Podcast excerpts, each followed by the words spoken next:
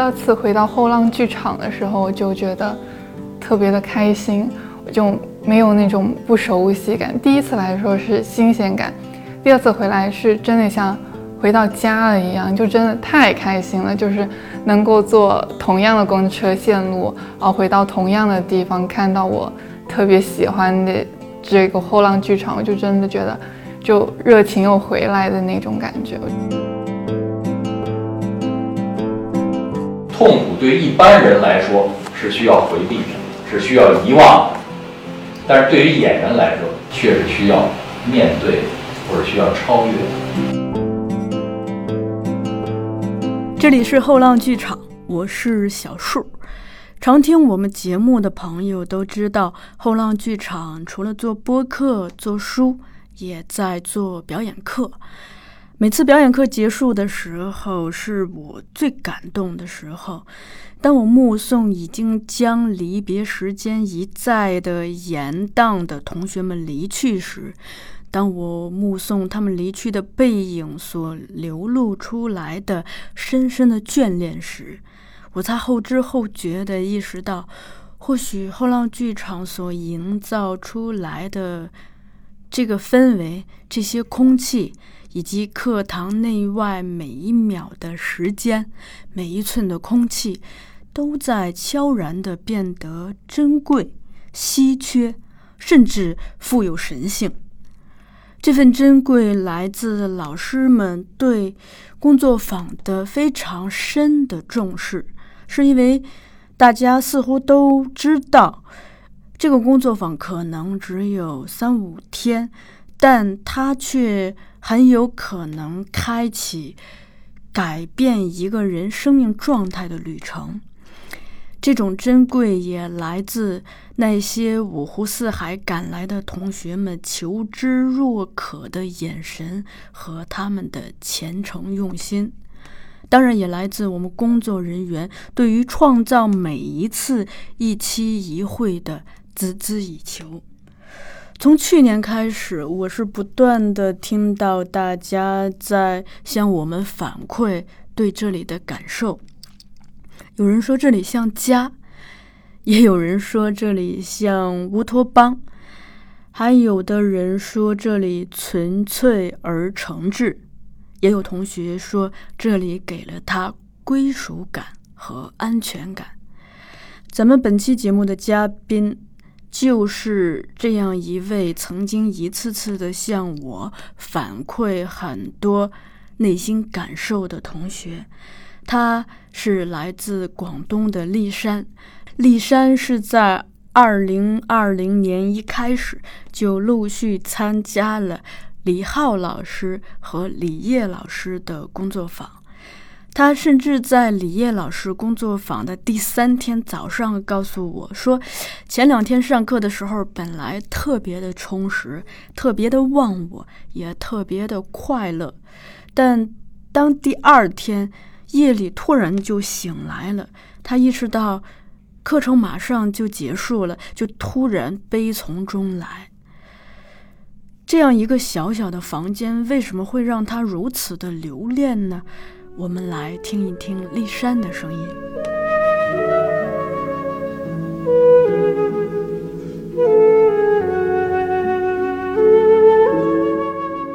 你好，我是吴丽山，来自广东深圳，然后现在还是一名大学生。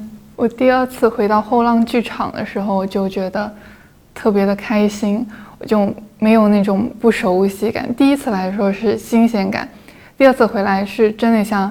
回到家了一样，就真的太开心了。就是能够坐同样的公车线路，然后回到同样的地方，看到我特别喜欢的这个后浪剧场，我就真的觉得就热情又回来的那种感觉，我就特别开心，就像回到家了一样。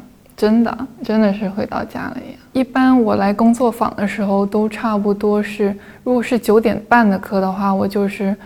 七点四十五分的时候就会起床，然后捯饬一下，差不多二十分钟，然后就出门。我其实就那么早来到这里，原因就是我很喜欢一个人就坐在那个窗外去看到窗外那些人或者是同学陆陆续续的来，然后我们坐在那里聊天，聊对戏剧的感受，我觉得那个感觉是特别棒的。就是除了课外的时间，能跟同学、跟老师。产生更多的连接，我觉得这是特别棒的，因为我们交流的过程中不只是谈戏剧，然后我们会谈生活，啊，把生活跟戏剧连接起来。我觉得这是我在别的地方是学不到的一些东西。我第一次参加课程结束之后是二零二零年的冬天一月份，参加的是李浩老师的表演工作坊。然后我们当时课程结束之后，大家都很不舍不得离开，然后我们就约定了去教堂。去完教堂之后，然后那些姐姐们就带我去了澡堂子。然后我一个南方人，我真的是刚开始很不适应，但是姐姐们就说没关系的。后来我就完全适应了。然后我们当时是跟。嗯，姐姐那个丁丁跟伊迪，然后一起住，住在那个澡堂子住了一晚上，然后我们真的是通宵的都在聊天，因为丁丁比我们大，然后我们还去了他家去看了他们的猫，我觉得这种感觉真的是特别特别的棒，然后大家都会讲，对于自己的生活，对于感情，对于戏剧，就他能给我一种，我们认识才三天。就让我感觉我跟北京这个城市的人有一点点连接，我能感受到它里面的人情味。我觉得就这里的能量特别特别的好，觉得特别特别的难得。哇，竟然在澡堂过了一夜！对，我们在澡堂过了一夜，就聊到三四点钟，然后睡觉，然后第二天早上再起，就是十点钟起来。他其实第二天的时候，我们全部人都一起去吃了那个羊蝎子，然后我们再去了一个商场，然后聊天，然后伊迪或者是阿烧他们会聊到自己的感情，然后伊迪有时候还哽咽，然后我们我们都在那边劝他，然后都在说特别特别开心，嗯，因为我们当时李浩老师的那个运动量也特别大，我们当时都是十一十二点回去的，就特别好。然后我们当时还是说，啊，你来深圳来找我啊，我去上海去找你啊，这样子的。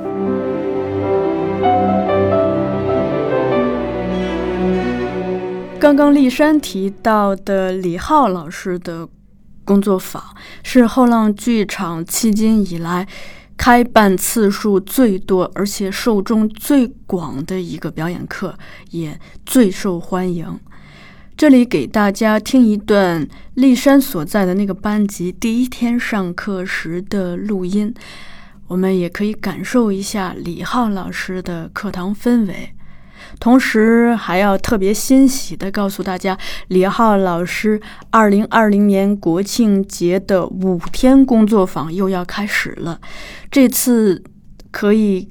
五天非常难得，所以虽然还没有官宣，目前就已经有七位同学火速报名了，包括曾经参加过李老师的课的多位同学，他们又来复课来重听。如果大家感兴趣，可以私信后浪剧场的微博、豆瓣或者公众号。好，我们来听一听李浩老师的课堂录音。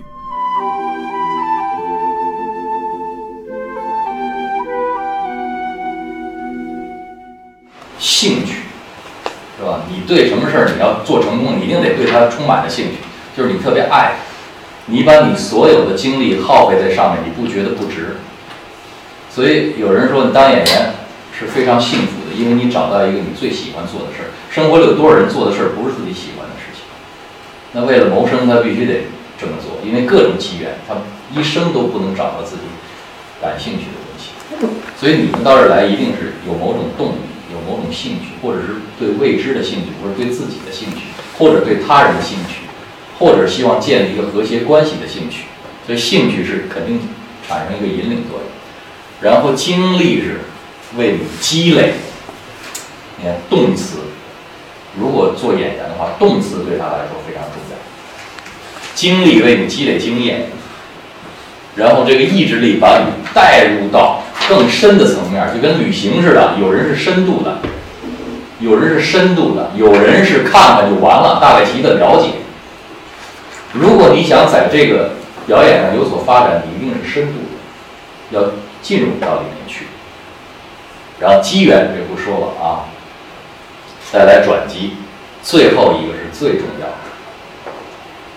所以原来我记得汪曾祺先生，就是他是一个小说家，他说过一句话，他说原来文大革命的时候他在蒙古，他发现不是谁都能当小说家的，他发现在蒙古有那老农天天跟他聊天儿，他听这个老农民的这个这个牧民的经历，他都非常感动，可是那那那人一点感受都没有，他不会去对他的人生经历有一个梳理，他不会去思考他到底经历了什么样的事儿。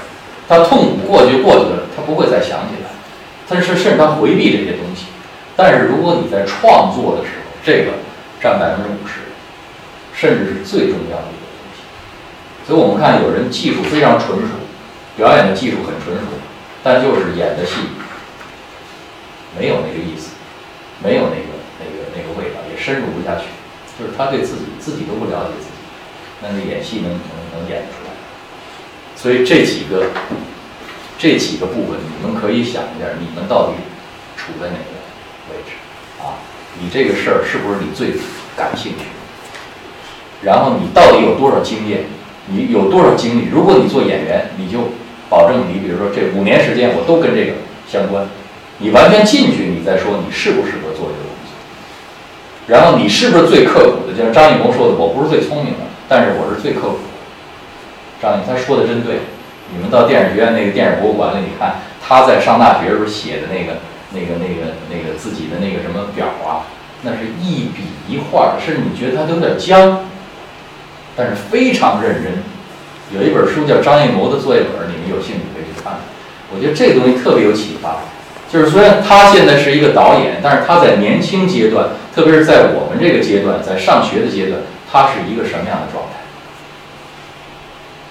你就发现他跟你差不多，但是他怎么又不一样？怎么在这人生十字路口上，他又走到那条路上去了？这里头是有些原因的，有些道理，机缘和意志力。最后一个，其实表演就是表达自己，就是表达自己的感受，表达自己。所以痛苦对一般人来说是需要回避的，是需要遗忘的，但是对于演员来说。确实需要面对，或者需要超越，所以这职业最幸福就在这儿，就是你的情感的东西在生活里一般没有地方。你要做银行职员，天天在那儿算账，他不需要你有情感。但是作为演员来讲，这个就是你需要去做，就是要表达你的情感。演员最重要的是理解，最重要的是理解。但你如果没有经历过一些事情的时候，你很难理解。你第一步就是自己。我刚才看的这些演员，我发现有一个特点，就是他们一定是经历生命当中一种重大的变故以后，就是重大的情感冲击以后，他的表演叭才会转转一个方向，或者换句话说，就是他就顿悟。所以我痛苦使人顿悟，就是得明白点什么。所以我今天本来想了一个题目，我想让各位给我说说，就到目前为止，在你的生命当中。你有没有这个瞬间，就突然明白点什么事儿？不要把这个三天的课把它当成一个技术性的课来学学来听听，把它跟你的生活连接在一起。我们的每一个技术都可以在生活当中。我觉得表演给我最大的这个这个启发就是跟生活的连接。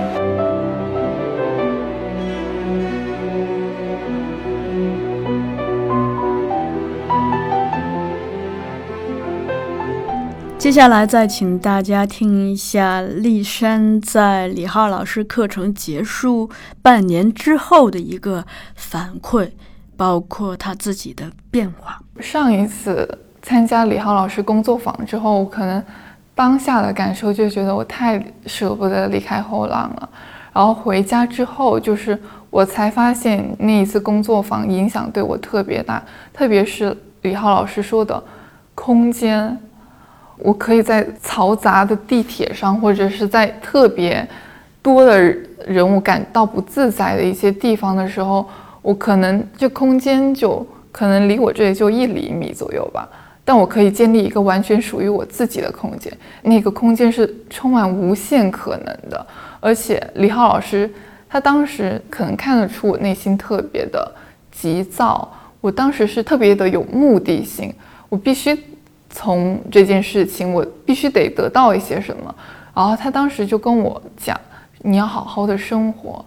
哦，回去的时候就是像他讲的一样，我去尽可能的去体会到我的生活，并不假如说像喝水啊、做饭这件事情，大家可能就觉得特别的日常，我就带过去了。可是我去好好的去，其实那个水的味道也是不一样的。然后你去打扫卫生的时候，你去做饭的时候，那种特别慢的那种感觉，你可以发现，就是那种时间、空间跟一些食材那些变化。对我来说，这是我之前急躁的时候没有注意到的一些事情，而且我之前跟我妈妈的交流也是特别的快，因为我一直在沉浸在自己的世界里，我一直想我要得到什么东西，我觉得我周围的东西都不是我想要的。可是我这次回来就是去看我周边的事情，特别是就跟我妈讲就以前的故事的时候。我发现他眼睛里是有戏的，那个戏是他自己的生活，然后他那些戏就是他眼睛里那些感情，他是我可以成为我之后演戏的一个素材。那个时候那个戏是最宝贵，因为它是真实的，它是经过他四五十年来他所体会到的一个感情，而且那些感情我都在荧幕上没有看到过，然后从我妈妈眼睛里看出来，我就觉得特别的感动，就算。一片落叶，你脸上感受到的风，它都是有意义的。如果你去注意到它，我觉得李浩老师就是给我这样子的一个启发。其实我们身边，就算我们走路，我们重心的变化，很多东西你不能去屏蔽掉它，你要去感受它。这是我最大的一次变化。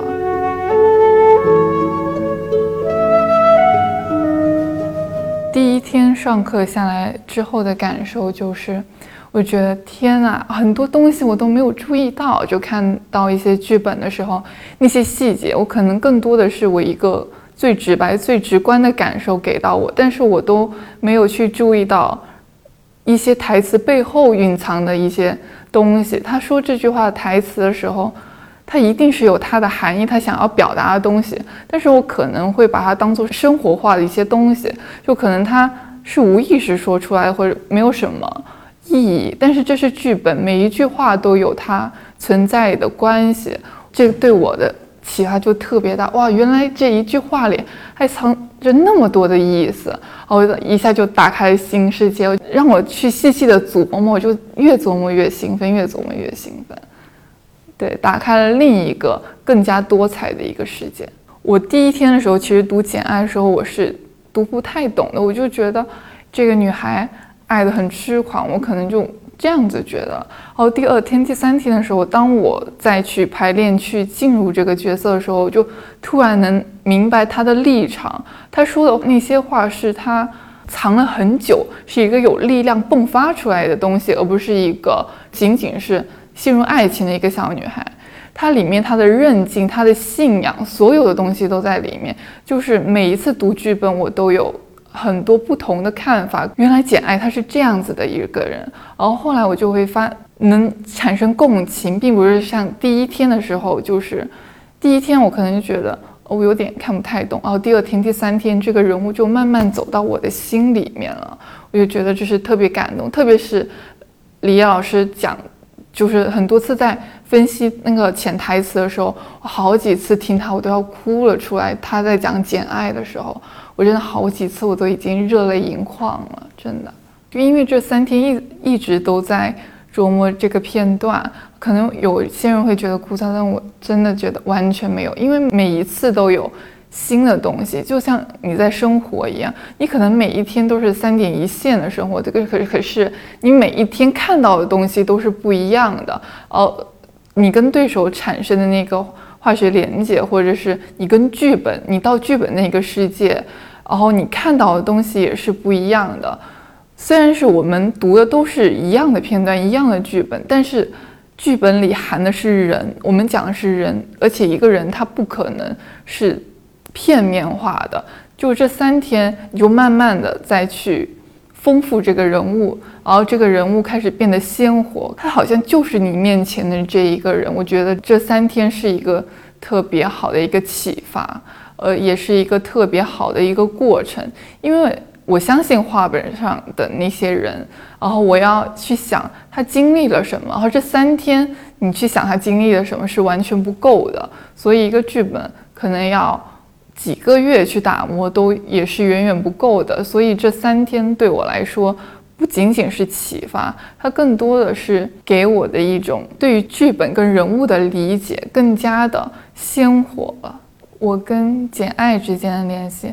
也许会有人会觉得他是虚构的一个人物，但我不觉得剧本上的人物是虚构的，他是人写出来的，而且我也相信他不是存在我们这个维度。我一直都在相信，就是存在即合理，或者是你一切的存在，它都是有理由、有因有果的。他可能不是我们这个世界的人，或者他是画本上的人，但他可能不是生活在我们的维度，但是他感情是真的，就是他作。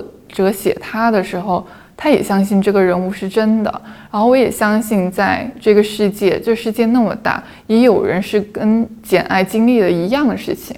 可能人物不一样，可能很多东西细节的不一样，但是他感情是真的。我也相信简爱这个人物是真的。这三天的过程中，跟他产生就是我没有去想到他是一个虚构的人，或者是他生存在哪个年代。我觉得他跟我一样，都是人，都是有感情，就是人都是共通的那些感情。它里面的坚韧，她是一个小姑娘，她爱上了罗切斯特先生，然后爱都是一样的，但可能她夹杂的东西，我们都是能感受到爱，感受到她的坚韧。哦，你去想象他经历的那些东西，你就会被他真的打动啊，而不是说我去使劲去靠这个角色，而是这个。角色自然而然的向我靠过来了，我就觉得这是特别好的。就像我特别喜欢一部电影，就《达拉斯买家俱乐部》里面一个叫罗恩的一个角色，我就是相信他是真的。我觉得电影跟戏剧它是能够给人带来安慰，能够感同身受的一一件就一个东西，它是特别奇妙的。对于我来说，就是相信。我就是相信他，并没有说我为什么要相信他。他既然发生了，我既然要去演他，那我就去尽可能的去想他为什么会这样子做。我不觉得是没有理由的。我是舍不得离开这个角色的，但是我就把他留在这里，让他好好的继续的去生活，因为我知道他在哪，然后我也在。我的轨迹，我的生活也好好生活。简爱的，我可能会有时候会想，哦，可能有时候吃饭的时候会想，哎，如果简爱的时候，简爱这时候会想什么？简爱会怎么怎么做？他一些他身上的一些特质，我接触过，我看到过的特质，他是永远都留在我身上。我觉得这也是一个表演演员特别特别大的一个魅力，就是他借用你的身体。然后你去表演这一切，你去经历这一切，结束了，我就送他走，让他离开，然后他在他的空间里好好的生活，同时我又带着他留给我的东西，然后好好继续以我自己的身份，在我的世界里好好生活。我当然愿意跟简爱做朋友，我觉得他是一个特别棒、特别坚韧、特别独立，他特别难得在那么小的年纪。他吃过那么多苦，可是他都在隐忍。他有自己，我觉得我特别感动的点，他是有信仰的。他的信仰太强大了，我就觉得那么小的小女孩太有魅力了，能有那么强大的信仰，那么韧劲，那么有原则。她是我特别欣赏的人。听丽珊讲了这么多与简爱的故事，我们来听一小段丽珊在课堂上的汇报演出。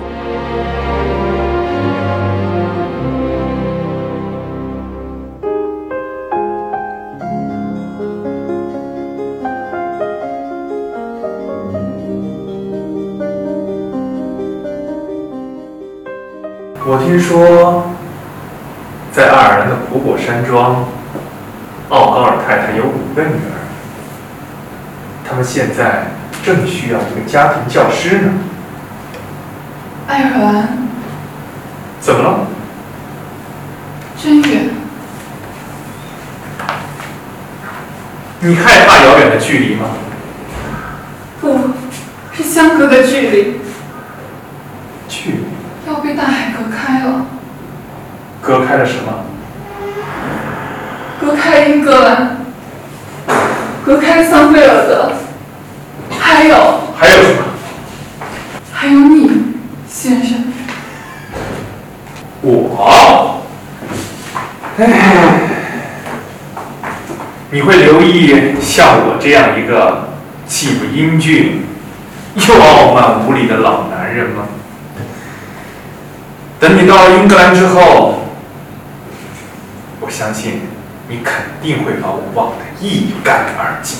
不会的，我永远不会。这一点你是知道的。我爱桑菲尔德，因为我在这里度过了我最愉快、最充实的日子。我没有受到排斥，没有被歧视，我能够在这里面对面的跟一个真诚的、独特的、高尚的、敏锐的心灵进行平等的交流。我认识了你，霍切斯特先生。我真希望我自己从来都没有出生过。我真希望我自己从来都没有到过桑菲尔德。进。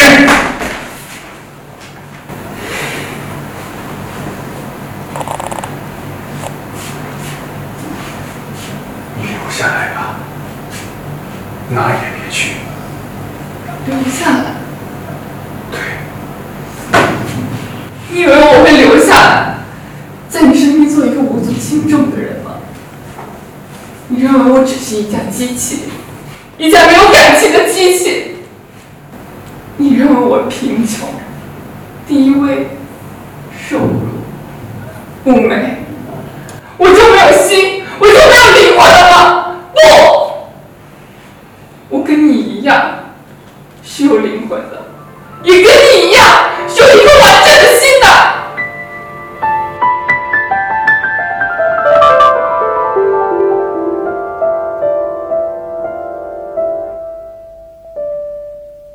这次李烨老师的工作坊，我最直观的一个收获就是对剧本的收获，对于人物的理解，特别是我特别现在能享受去跟对手去碰撞，稍微敢放开一下自己，而不是蜷缩在一个角落里，这是我最直观的一个变化，一个感受。